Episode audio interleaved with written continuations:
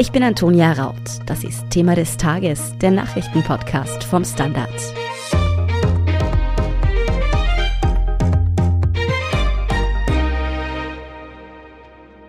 In zwei Monaten könnte jeder Zweite in Europa mit der Omikron-Variante des Coronavirus infiziert sein.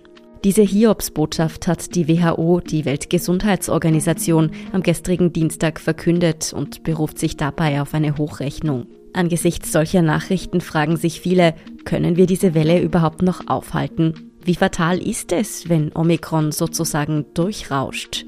Hier versuchen verschiedene europäische Länder auch wieder unterschiedliche Wege im Kampf gegen diese Welle. Wir sehen uns heute gemeinsam mit Wissenschaftsredakteur Klaus Taschwer an, wie diese funktionieren. Er erklärt außerdem, wieso die kontrollierte Immunisierung, sprich die langsame Durchseuchung, die in Österreich gerade passiert, auch ziemlich daneben gehen könnte. Klaus, die WHO hat gestern ziemlich beunruhigende Zahlen präsentiert. Halb Europa könnte sich bis März mit Omikron infizieren. Was kannst du uns denn über diese Hochrechnung sagen, an der man sich da orientiert hat? Die Hochrechnungen, die du da erwähnt hast, die hat der WHO-Europachef Hans Kluge gestern präsentiert, wie du schon gesagt hast. Die Zahlen dazu stammen nicht äh, von der WHO selbst, sondern von einem Institute for Health Metrics and Evaluation. Das ist ein internationales Zentrum für Gesundheitsforschung in den USA an der University of Washington. Und die sind eigentlich sehr anerkannt und sind unter anderem so auf diese Zahlen gekommen, dass sie sich angeschaut haben, wie sich das zuletzt entwickelt hat. Und da muss man konstatieren zum Beispiel, dass bis zum 10. Jänner in 26 Ländern über ein Prozent der Bevölkerung mit Omikron sich infiziert hat in einer Woche. In Frankreich zum Beispiel hatten wir zuletzt täglich mehr als 300.000 Fälle. Das wären in einer Woche weit über zwei Millionen. Ähnliches gilt für andere Länder. Da sind wir dann schon bei drei bis vier Prozent pro Woche auch in Europa. Und dieses Institut, das diese Hochrechnung erstellt hat, die meinte, dass das mit diesen 50 Prozent unter Anführungszeichen Durchseuchung in den nächsten sechs bis acht Wochen passieren könnte. Es ist nicht völlig ausgeschlossen, dass sich das ausgeht. Aber das heißt, du hältst diese doch sehr drastische Rechnung für realistisch. Ja, mit ganz vielen Wenns, die man natürlich auch sagen muss. Also die erste Bedingung wäre, dass die Zahlen weiter steigen. Die zweite, dass sie anhaltend hoch bleiben und das eben für doch einen relativ langen Zeitraum. Und das ist nun nicht so sicher. Also wir sehen zum Beispiel in Großbritannien, wo die Omikron-Welle schon vor mehr als 14 Tagen voll zugeschlagen hat, dass da die Infektionszahlen möglicherweise wieder zurückgehen. Kann auch daran liegen, dass man mit den Testen nicht mehr wirklich nachkommt. Und dann ist man sozusagen bei dem weiteren Problem dieser Rechnung, wir werden es letztlich nicht wissen, ob das jetzt tatsächlich 50 Prozent gewesen sein, weil schlicht die Testkapazitäten nicht ausreichen. Das heißt, wenn wir im März uns diese Frage noch einmal neu stellen, ob jetzt tatsächlich 50 Prozent infiziert gewesen sind, also an den gemeldeten Infektionszahlen werden wir es nicht ablesen können. Insofern gibt es viele Wenns. Klar ist, dass Omikron in den nächsten Wochen in Europa für Rekordzahlen bei den Infektionen sorgen wird.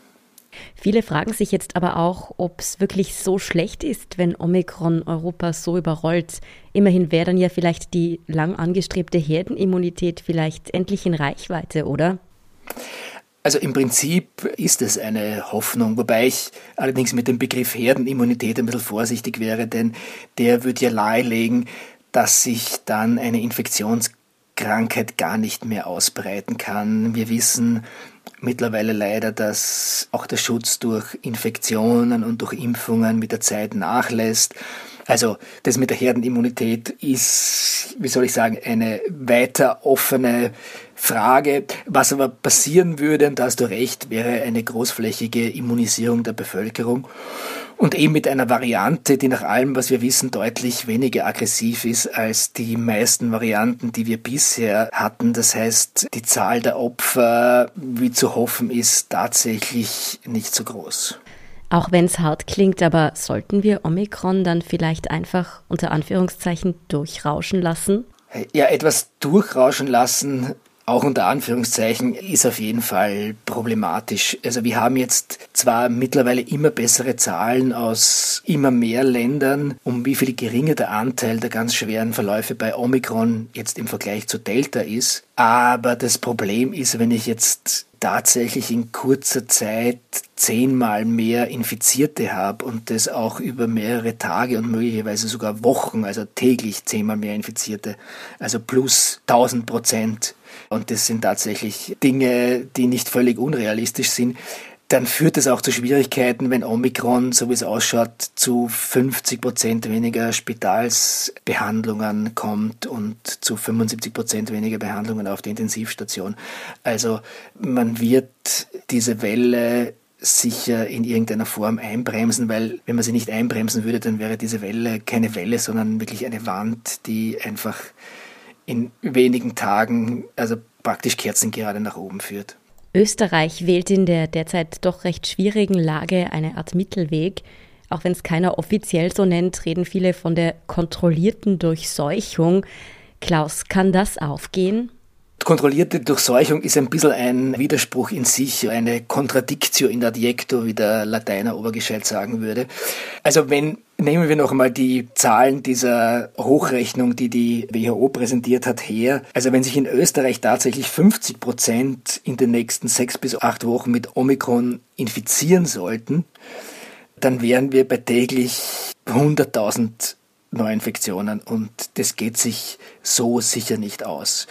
Es gibt vom Complexity Science Hub von letzter Woche so drei Szenarien. Eines ist Containment, also dass man irgendwie das völlig unterdrückt, das ist völlig unmöglich. Das andere wäre halt wirklich dieses unter Anführungszeichen durchrauschen lassen. Und das dritte wäre halt wirklich Welle abflachen und möglichst kontrolliert jedenfalls diesen Anstieg zu überwachen und dann möglicherweise auch noch zu Maßnahmen greifen, wenn es wirklich zu viel werden sollte.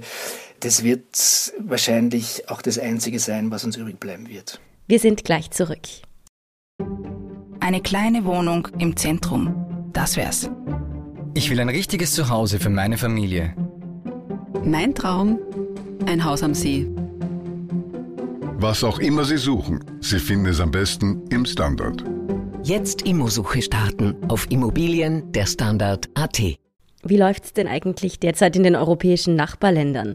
Gesundheitsminister Mückstein hat ja beispielsweise die Niederlande, die einen Lockdown haben, eher als Argument dagegen verwendet, weil die Zahlen dort doch steigen, während ja in Großbritannien, wo es kaum Maßnahmen gab, die Infektionen schon wieder zurückgehen.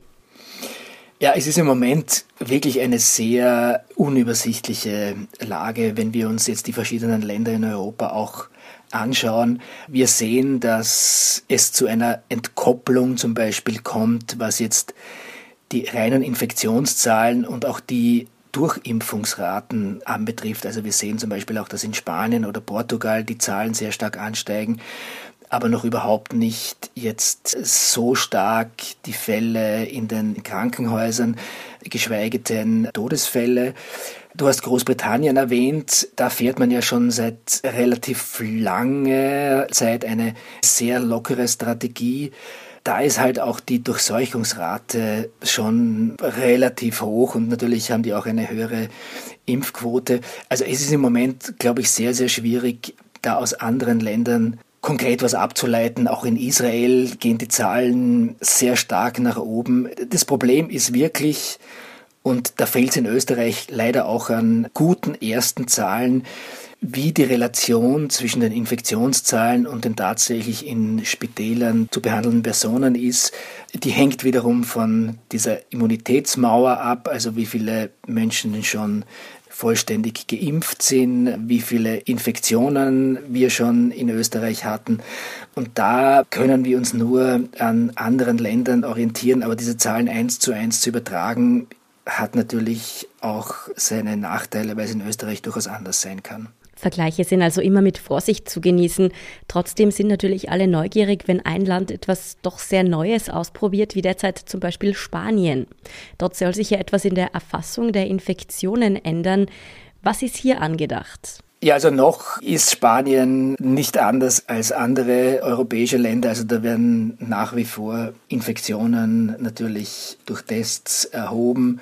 Aber es gibt in Spanien zumindest erste Überlegungen, dieses ganze Monitoring, also diese Überwachung des Pandemie, des Infektionsgeschehens, möglicherweise in Zukunft mehr an der Überwachung der Influenza, also der Grippe zu orientieren. Da macht man das dann eigentlich stichprobenartig. Also wenn eine Grippesaison ist, wird nicht von jeder Person durch Tests erhoben, ob sie jetzt Grippe hat oder nicht, sondern da behilft man sich mit den Statistiken. Das geht auch ein bisschen von der Überlegung aus, Omikron, jetzt was auch die Schwere der Verläufe anbetrifft, nicht zuletzt auch durch die ganzen Impfungen und überstandene Infektionen nicht mehr schwerwiegender ist als eine durchschnittliche Grippewelle, ein bisschen ins Unscharfe formuliert. Und das wäre dann dieser Übergang sozusagen in die Endemie und die unter Anführungszeichen neue Normalität, also Corona eher wie eine Art Grippe zu überwachen und zu behandeln und halt damit zu leben. Und was hältst du grundsätzlich von diesem Ansatz? Sollte sich das vielleicht auch Österreich einmal überlegen? Ja, ich meine, irgendwann einmal müssen wir aus dieser Pandemiesituation natürlich wieder raus. Und nach allem, was wir wissen, kann sich diese neue Normalität durchaus auch wegen Omikron, wahrscheinlich aber eher nach der Omikron-Welle einstellen. Also ich habe darüber auch mit Peter Klimek, dem Wissenschaftler des Jahres 2021, gesprochen. Also das ist nicht völlig unrealistisch, aber wir haben halt leider auch schon sehr viele Überraschungen mit diesem Virus erlebt. Und ich fürchte, im Moment ist es noch ein bisschen zu früh dafür, also gerade in der aktuellen Situation, also die Omikron-Welle werden wir jetzt nicht wie eine Grippe behandeln, also da wird das Monitoring dasselbe bleiben, aber wenn das irgendwann einmal im Laufe dieses Jahres, wie zu hoffen ist, passiert, also dass diese neue Normalität dann auch in Österreich sich durchsetzt, wäre das natürlich etwas, was wir uns alle wünschen würden. Bis jetzt haben wir uns eigentlich nur europäische Länder angesehen, aber auch die USA sind nun sehr stark von der Omikron-Welle betroffen. Wie sieht dort denn derzeit die Lage aus? Ja, auch dort gibt es Rekordzahlen bei den Infektionen. Also das ist nicht anders als in Europa. Was allerdings dort zu beobachten ist, ist, dass diese Entkoppelung der extrem hohen Infektionszahlen von jetzt den Zahlen in den Spitälern, wie das beispielsweise in Großbritannien zu beobachten ist, dass das dort nicht der Fall ist. Also es gibt in den USA auch einen Rekord bei den in Krankenhäusern behandelten Covid-Patientinnen und Patienten. Also das waren vor einem Jahr zum Höhepunkt der damaligen Welle 130.000 und da ist man jetzt deutlich drüber. In den USA ist allerdings auch die Impfquote auch niedriger als in Österreich und es gibt auch mehr Menschen, die etwa an Fettleibigkeit leiden. Das heißt, da gibt es auch andere Voraussetzungen. Eben was ein bisschen irritierend ist, ist eine Grafik, die jüngst über den Staat New York publiziert worden ist im Vergleich zu Großbritannien. Also während in Großbritannien zwar die Zahl der Infektionen nach oben schießt, wie wir es kennen, ist praktisch die Zahl der Todesfälle und der Patienten auf Intensivstationen relativ gleich geblieben. In New York State sieht man allerdings, dass da auch die Infektionszahlen nach oben gehen, aber jetzt zumindest zu Beginn auch die Zahlen der Intensivpatienten und auch der Todesfälle. Also das ist etwas, was wir uns für Österreich so nicht wünschen. Es gibt aber auch eine andere neue Studie aus Südkalifornien, die bestätigt wieder auch für die USA, dass es bei Omikron erstens zu 50 Prozent weniger Spitalseinweisungen kommt im Vergleich zu Delta bei einer Ansteckung zu 75 Prozent weniger Einlieferungen auf die Intensivstation und was auch nicht zu vergessen ist, die Dauer des Aufenthalts in den Spitälern ist um 70 Prozent geringer. Das sind alles Dinge, die mit entsprechenden Abänderungen wahrscheinlich so auch für Österreich gelten werden. Übrig bleibt die Frage, was kommt mit dieser kontrollierten oder im Endeffekt dann wohl doch unkontrollierten Durchseuchung denn nun auf uns zu? Sind wir auf diese Infektionszahlen vorbereitet oder müssen wir womöglich mit einem Kollaps des Systems rechnen? Ja, das ist nach wie vor eine Frage, die auch die Prognostiker, so wie gestern Niki Popper in der ZIP 2 oder auch Peter Klimek im Standard-Interview nicht wirklich ganz gut beantworten können. Also wir haben darüber gesprochen, kontrollierte Durchseuchung ist ein bisschen ein Widerspruch in sich. Was heißt kontrolliert? Wie gut lässt sich Omikron kontrollieren, wenn es einmal wirklich so stark nach oben geht? Nach der ganz aktuellen Prognose des Prognosekonsortiums werden wir 30.000 Fälle pro Tag haben können nächste Woche. Das sind dreimal mehr als zu den Hochzeiten, die wir bei der vierten Welle hatten. Wenn wir jetzt wieder die genannten Zahlen aus den USA nehmen, also 50 Prozent weniger im Spital zu behandeln, immerhin 70 Prozent kürzer, nur 25 Prozent in der Intensivstation, dann wird's leider trotzdem sehr knapp und es wird sicher eine starke Belastung für das Spitalspersonal kommen, wobei wir auch nicht vergessen dürfen, dass obwohl jetzt die Zahlen der Intensivbelegung zurückgegangen ist in den letzten Wochen, also nach dem letzten Peak von über 600, haben wir immer noch 255 Betten auf den Intensivstationen, die mit Covid-Patientinnen und Patienten belegt sind. Das heißt, wir fangen da auch nicht bei Null an. Insofern wird es sicher in den nächsten Wochen eine relativ große Herausforderung für das Personal einmal mehr werden in den Spitälern ausgerechnet aufs Gesundheitspersonal, das hier wirklich seit zwei Jahren über die Maßen gefordert ist, könnten also noch einmal schwierige Zeiten zukommen. Vielen Dank für diese Einordnung, Klaus Taschwer. Sehr gerne. Wir sind gleich zurück. Guten Tag, mein Name ist Oskar Bonner. Ich habe den Standard gegründet, weil es damals einfach keine unabhängige liberale Qualitätszeitung gab. Guten Tag, mein Name ist Anna Haber und ich lese den Standard, weil er genau das noch immer ist. Und das ist heute so wichtig wie damals. Der Standard, der Haltung gewidmet. Und hier ist, was Sie heute sonst noch wissen müssen. Erstens, wir bleiben noch beim Thema Corona. In Österreich hat die Zahl der Corona-Neuinfektionen nämlich heute ein Allzeithoch erreicht. 17.006 Menschen wurden innerhalb der vergangenen 24 Stunden positiv auf das Virus getestet. Mitverantwortlich dafür sind auch die eingemeldeten Testergebnisse aus der ersten PCR-Schultestrunde. Allein in Wien wurden mehr als 5.500 neue Fälle verzeichnet. In den Spitälern hingegen bleibt die Lage noch stabil. Auf den Corona-Intensivstationen sank die Belegung sogar. Zweitens, in Kasachstan geht die Regierung weiter gegen die Protestierenden vor. So gab es in der von den jüngsten Anti-Regime-Protesten besonders betroffenen Stadt Almaty erneut fast 1700 Festnahmen. Es handle sich dabei um Menschen, die geplündert oder andere Verbrechen begangen hätten, berichteten kasachische Medien heute Mittwoch. Sie beriefen sich dabei auf die Stadtverwaltung in der Millionenmetropole im Südosten des zentralasiatischen Landes. Insgesamt wurde die Zahl der Festnahmen während der Proteste zuletzt mit rund 10.000 angegeben.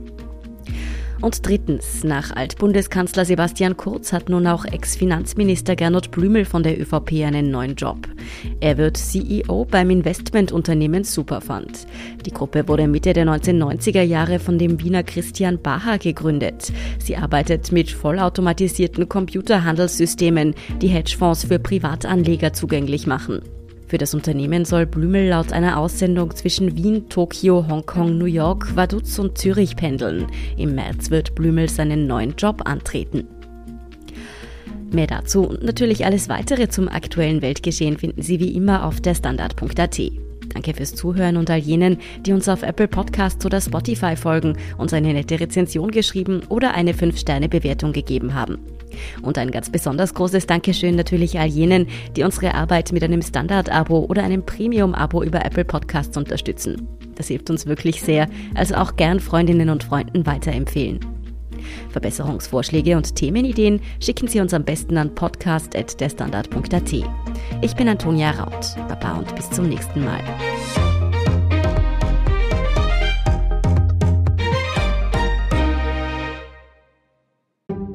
Ein Job mit mehr Verantwortung wäre super. Ich will eine bessere Work-Life-Balance. Es muss ganz einfach Spaß machen. Welchen Weg Sie auch einschlagen möchten. Er beginnt bei den Stellenanzeigen im Standard. Jetzt Jobsuche starten auf Jobs der Standard.at.